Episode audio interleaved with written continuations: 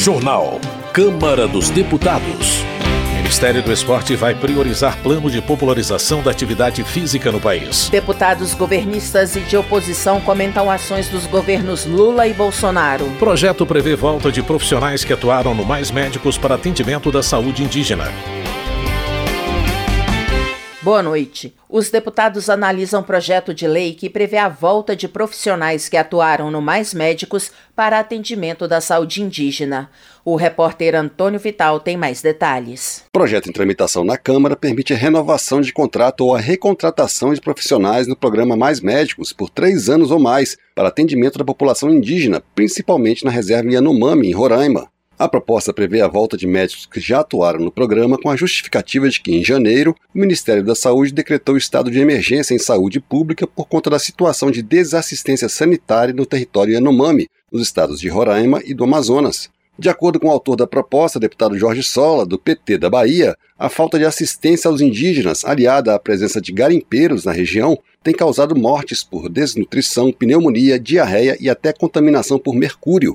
Pesquisa feita pela Fiocruz em parceria com o Unicef, órgão das Nações Unidas para a Infância, concluiu que 8 em cada 10 crianças Yanomami sofrem de desnutrição crônica. E dados do Ministério dos Povos Indígenas apontam que 570 crianças morreram em decorrência de contaminação por mercúrio, desnutrição, malária e fome nos últimos quatro anos na região. O projeto foi apresentado em março e enviado para análise de quatro comissões, mas o deputado Jorge Sola tentou, sem sucesso, aprovar regime de urgência para a proposta, o que faria com que fosse direto para o plenário. O requerimento de urgência não obteve consenso e foi retirado de pauta o que foi criticado pelo autor do projeto. Eu não consigo ver algo mais urgente do que salvar vidas. Eu não consigo ver nada mais urgente do que colocar médicos nas reservas indígenas para evitar a morte das crianças e dos adultos, dos adolescentes que estavam lá. Muitos já morreram, não puderam ser salvos. Eu não consigo ver nada mais urgente do que garantir assistência de saúde à população mais fragilizada em nosso país. Jorge Sola defendeu a urgência com o argumento de que o edital de contratação de novos médicos médicos, lançado em janeiro, não permite a rapidez necessária. Segundo ele, o número de médicos lotados nos distritos sanitários especiais indígenas caiu de 350 para 180. Mas a oposição já anunciou que é contra a recontratação dos médicos que já atuaram no programa. De acordo com a deputada Bia Kisses, do PL do Distrito Federal, existem alternativas de atendimento aos indígenas que não passem pela volta de médicos que, segundo ela, eram explorados pelo programa. Somos contra o mérito, porque nós sabemos que tem programas suficientes para atender os indígenas que são brasileiros. Nós não queremos a volta do Mais Médicos, que é um programa para mandar dinheiro para Cuba. Os médicos ganhavam 2 mil, 8 mil iam para Cuba. Nós não queremos isso. Então nós acreditamos que o governo tem, assim, programas suficientes e que valorizem os médicos. O projeto que permite a renovação de contrato ou a recontratação de profissionais do programa mais médicos para atendimento da saúde indígena se encontra em análise na Comissão da Amazônia dos Povos Originários e Tradicionais. Se aprovado nesta e em outras três comissões, pode ser enviado ao Senado sem passar pelo plenário. Da Rádio Câmara de Brasília, Antônio Vital. Educação. Gilson Daniel, do Podemos do Espírito Santo, pede que o governo federal priorize a conclusão de obras já iniciadas e financiadas pelo Fundo Nacional de Desenvolvimento da Educação antes de lançar editais para a construção de novas escolas e creches. Gilson Daniel lembra que recentemente foram repassadas verbas para retomar as obras paralisadas. Entretanto, ele afirma que, mesmo assim, muitas obras continuam paradas e é necessário fazer a repactuação dos contratos com as empresas responsáveis pelas construções. Política. Abílio Brunini, do PL de Mato Grosso, afirma que em três meses de governo Lula, seus apoiadores não conseguem apontar nenhuma ação positiva na nova gestão. Nas palavras de Abílio Brunini, a administração federal apenas loteou cargos nos ministérios e se fez refém de políticos que cobram cada vez mais espaço no governo. Para o deputado, só o retorno do ex-presidente Jair Bolsonaro ao Brasil traz esperança ao país. Juliana Cardoso, do PT de São Paulo, rebate as críticas da oposição e afirma que, em pouco mais de três meses, o governo Lula implementou projetos importantes como Minha Casa Minha Vida e o Bolsa Família. Juliana Cardoso pede à oposição mais seriedade no debate sobre como melhorar a qualidade de vida no país incluindo temas como o crescimento econômico e o combate à violência contra as mulheres. Na opinião de Luiz Couto, do PT da Paraíba, o ataque de 8 de janeiro, que ameaçou a estabilidade política do país, é mais uma marca negativa deixada pelo governo Bolsonaro. Para Luiz Couto, a tentativa de estimular o ódio e a discriminação contra minorias e a entrega do Estado a forças privatizantes e fundamentalistas foram as principais bandeiras da gestão anterior. Alencar Santana, do PT de São Paulo, salienta algumas das políticas públicas implementadas pelo novo governo, como o Bolsa Família, o Mais Médicos e o Minha Casa Minha Vida. O deputado afirma que a economia está crescendo e o Brasil está recebendo cada vez mais investimentos públicos e estrangeiros. Alencar Santana acredita que Lula tem uma política clara de inclusão social e respeito às necessidades do povo, principalmente dos mais humildes. Ele reafirma que as decisões do novo governo trarão resultados efetivos e um Brasil de paz e educação. Já José Medeiros, do PL de Mato Grosso, acusa o atual governo de criar narrativas falsas para prejudicar o ex-presidente Bolsonaro. O deputado afirma que Lula e seus aliados mentem quando dizem que os programas Minha Casa Minha Vida e Bolsa Família foram relançados, já que ambos nunca foram extintos. De acordo com José Medeiros, o governo do PT está destruindo a segurança econômica do país com o fim da lei das estatais e do teto de gastos. Na visão do parlamentar, essas medidas geram desemprego e desequilíbrio fiscal. Por sua vez, Damião Feliciano, do União da Paraíba, entende que ninguém melhor que o povo para avaliar os avanços do governo Lula. Ele destaca a retomada do Minha Casa Minha Vida e a distribuição de renda pelo Bolsa Família, que, segundo ele, atende mais de 21 milhões de famílias brasileiras. Para Damião Feliciano, o governo Lula levou o Brasil de volta aos fóruns internacionais, assim como tornou o país novamente atrativo para investidores estrangeiros. Entre outros pontos positivos, ele cita as políticas de inclusão e o incentivo à agricultura familiar. Eduardo Bolsonaro, do PL de São Paulo, defende a política de redução de tributos do governo Bolsonaro, que, segundo ele, gerava mais empregos. De acordo com o deputado, o povo brasileiro tem saudades de quando Jair Bolsonaro comandava o país. Eduardo Bolsonaro critica o governo Lula, lembrando escândalos de corrupção que aconteceram em gestões petistas anteriores e o aumento de tributos. O parlamentar avalia que a atual gestão federal é incompetente e prioriza apenas uma pequena elite. Já na opinião de Bom Gás do PT Gaúcho, o governo do ex-presidente Jair Bolsonaro armou bombas para destruir o Brasil. Uma delas, segundo o deputado, foi a implementação do teto de gastos que levou à diminuição dos investimentos em áreas estratégicas, como educação e saúde. Bom Gás argumenta que o teto de gastos também foi usado como justificativa para congelar os salários dos servidores públicos, o que resultou no aumento da pobreza no Brasil. Por outro lado, Coronel Telhada, do PP de São Paulo, acusa o presidente Lula de trabalhar contra o desenvolvimento do país e não apresentar nada de positivo nos primeiros meses de mandato. Ele afirma ainda que a esquerda divulga falsas acusações e levanta denúncias descabidas contra seus opositores. Na opinião de Coronel Telhada, o governo protege o crime organizado à medida que tenta controlar o porte de arma para o cidadão de bem. O deputado entende que uma prova disso é não haver nenhuma assinatura de parlamentares da esquerda no pedido de criação de uma CPI sobre o crime organizado. Welter, do PT do Paraná, ironiza a incapacidade da oposição de reconhecer os avanços alcançados com o presidente Lula em pouco tempo de governo. O deputado cita programas como o Bolsa Família e o Mais Médicos e a articulação política para colocar o Brasil de volta no cenário internacional. Velter argumenta que, sob o governo Lula, o povo terá mais inclusão, mais renda e mais acesso a políticas de Estado que visam proporcionar vida digna para os brasileiros. Helder Salomão, do PT do Espírito Santo, analisa que o presidente Lula tem muito trabalho pela frente para corrigir os problemas deixados pelo governo Bolsonaro. Apesar do grande desafio, Helder Salomão Salomão confia na capacidade do governo Lula de colocar o Brasil de volta nos trilhos com respeito às populações originárias e às minorias. Justiça. Rosângela Moro, do União de São Paulo, protesta contra a ação judicial movida por partidos aliados ao governo federal e que pede a suspensão das multas e dos pagamentos de acordos de leniência fechado por empreiteiras que desviaram dinheiro da Petrobras. Segundo Rosângela Moro, as multas chegam a 8 bilhões de reais que poderiam ser investidos em benefícios para a população.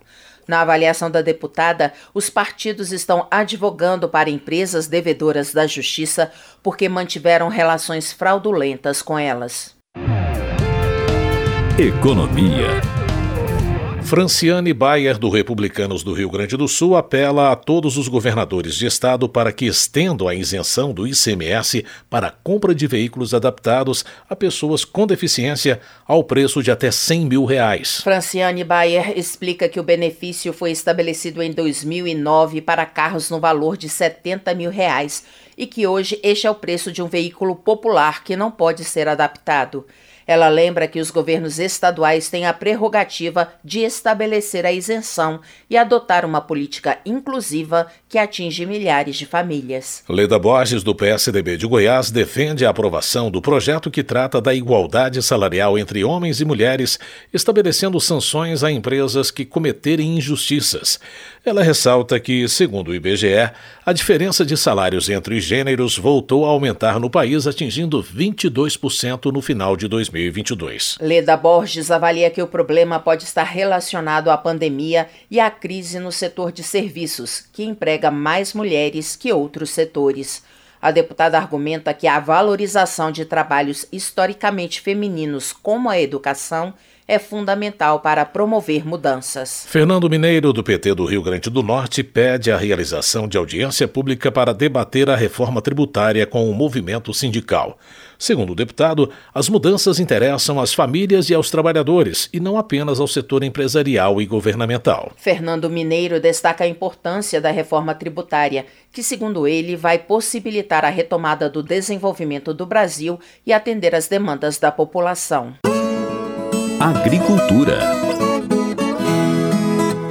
Heitor Chu, do PSB, saúda os produtores rurais gaúchos que se mobilizaram para solicitar, depois de três anos consecutivos de secas, apoio dos governos federal e do Rio Grande do Sul para produzir. Heitor Chu afirma que a pauta é extensa, mas entre as reivindicações, ele destaca a urgência de garantir mudanças no crédito rural e a necessidade de discutir a reserva de água, argumentando que sem água ninguém vive. João Daniel, do PT de Sergipe, informa que a bancada do núcleo agrário está com boas expectativas depois de uma reunião com representantes da Companhia Nacional de Abastecimento. Segundo João Daniel, ficou claro que a reestruturação promovida pelo governo federal tem foco na produção de alimentos e na agricultura familiar. O deputado avalia que o projeto de distribuição de alimentos gera esperança para erradicar a fome e a miséria no país. Desenvolvimento Regional. Roberto Duarte, do Republicanos, pede que o governo federal envie socorro aos mais de 30 mil desabrigados e desalojados pelas enchentes no Acre. Segundo o parlamentar, as pessoas precisam de alimentos, água potável, material de limpeza e colchões. Roberto Duarte observa que a cheia histórica no Acre atingiu diversos municípios entre eles Brasileia, Epitaciolândia, Chapuri e a capital Rio Branco. Ele informa aos que perderam documentos nas inundações que a segunda via pode ser requisitada gratuitamente. Marcelo Lima, de São Paulo, avalia que a prevenção de desastres naturais é a melhor política pública para a preservação de vidas. O deputado lembra que, quando foi secretário de São Bernardo do Campo, realizou obras de contenção de enchentes que foram bem-sucedidas. Na opinião de Marcelo Lima, o poder público deve conscientizar os brasileiros sobre a necessidade de investir na infraestrutura das cidades para garantir a segurança da população. Ele enfatiza que o modelo de gestão utilizado por São Bernardo do Campo em áreas de risco pode ser replicado em todo o país. Transportes. Para Célia Chacriabá, do pessoal, em vez de construir o rodoanel metropolitano de Belo Horizonte, que já tem a previsão do pedágio mais caro do país, o governo de Minas deveria propor soluções alternativas de como melhorar o transporte público. Célia Chacriabá sugere que os recursos para pagar a desapropriação de mais de 15 mil moradores para a construção do rodoanel poderiam ser destinados à ampliação do metrô, por exemplo. Esporte. Em audiência pública na Câmara, a ministra Ana Moser afirmou que o principal objetivo do Ministério do Esporte é popularizar a atividade física no Brasil. A repórter Maria Neves acompanhou o debate e traz mais informações. Ampliar a prática esportiva no país representa o principal objetivo do Ministério do Esporte, sustenta a ministra Ana Moser, que compareceu à Comissão do Esporte da Câmara para apresentar as metas da pasta recriada este ano. No último governo, esse foi um dos órgãos extintos. Ana Moser ressaltou que, embora a prática esportiva seja um direito constitucional, não existem sequer estatísticas confiáveis sobre a atividade física para a população em geral. De acordo com a última PNAD de 2015, que incluiu perguntas sobre a prática esportiva, conforme ministra, cerca de 38% da população estavam ativos. Mas o levantamento teria mostrado também grande irregularidade regularidade na população. Quanto mais velhos os indivíduos, menos ativos. O mesmo se observa nas faixas de renda. Os estratos mais pobres são mais inativos. Em grande parte, segundo a ministra, essa situação se deve à prioridade conferida no passado ao esporte profissional. Ana Moser relatou que, historicamente, 70% do financiamento às práticas esportivas iam para o desporto de alto rendimento, enquanto o esporte educacional ficava com 15%. Atualmente, a ministra afirma que essa relação já se inverteu. São destinados cerca de 15% para o alto rendimento e mais de 50% para o educacional. Como forma de alcançar a meta de tornar a população mais ativa, a ministra relatou que o Ministério do Esporte está construindo uma política pública integrada a outras pastas, principalmente educação e saúde, e que também irá buscar integrar União, estados e municípios para que as ações propostas cheguem de fato à população. Nós estamos buscando encontrar os pontos de convergência das políticas, que, por exemplo, educação e esporte, é, nós estamos falando de educação integral, da mesma maneira né, na saúde, buscando a saúde básica, né, a saúde preventiva, da mesma maneira as, as políticas de atendimento à população mais pobre, mais carente, que são as, as estratégias principais do Ministério do Desenvolvimento Social. Então, é que da mesma maneira que nós estamos construindo, aprovando o nosso Plano Nacional de Esporte, também a educação e a saúde estão renovando os seus planos. Então, é uma janela de oportunidade efetivamente para a gente incorporar metas do esporte dentro dos planos de educação e de saúde. Além de ampliar o alcance do atendimento à população, essa estratégia tem por objetivo contornar a falta de recursos próprios da pasta do esporte. Conforme ressaltaram vários deputados, como o delegado da Cunha, do PP de São Paulo, esse ano o Ministério conta com um orçamento de apenas 900 milhões de reais. O deputado Maurício do Vôlei do PL Mineiro fez até uma conta. Com esse valor, cada estado receberia cerca de 34 milhões. Em Minas Gerais, por exemplo, que conta com 854 municípios, caberiam 39 mil reais para cada. Com esses valores, na opinião do deputado, uma solução seria complementar os recursos do esporte com emendas parlamentares. Emendas, aliás, já representam a maior fatia do orçamento do Ministério, conforme destacou o presidente da Comissão do Esporte, deputado Luiz Lima, do PL Fluminense. De acordo com o parlamentar, no ano que vem, as emendas vão acrescentar 505 milhões de reais às verbas da pasta. O deputado se comprometeu a trabalhar junto à Comissão do Orçamento do Congresso para melhorar a situação do Ministério do Esporte. Nós temos que nos unir aqui, essa comissão ela vai ter uma interferência com o relator do orçamento, que é a partir de agosto, para que a gente melhore as condições não só orçamentárias do Ministério, mas como políticas. secretários e ministra, visitem essa casa. Essa casa, até deputados de oposição podem ser aliados em relação à melhoria das condições do ministério. De fato, conforme ressaltaram os participantes da audiência, o Brasil investe muito pouco em esporte. Segundo Ana Moser, hoje o país aplica somente 0,04% do produto interno bruto em políticas esportivas. Na Europa, por exemplo, a proporção é 10 vezes maior, de acordo com a ministra. Da Rádio Câmara de Brasília, Maria Neves. Termina aqui o jornal Câmara dos Deputados com trabalhos técnicos de Everson Urani e apresentação de José Carlos Andrade e Luciana Vieira. Uma boa noite e um bom feriado para você. Uma ótima noite. A Voz do Brasil retorna na segunda-feira. Bom final de semana. Você ouviu A Voz do Brasil. Boa noite.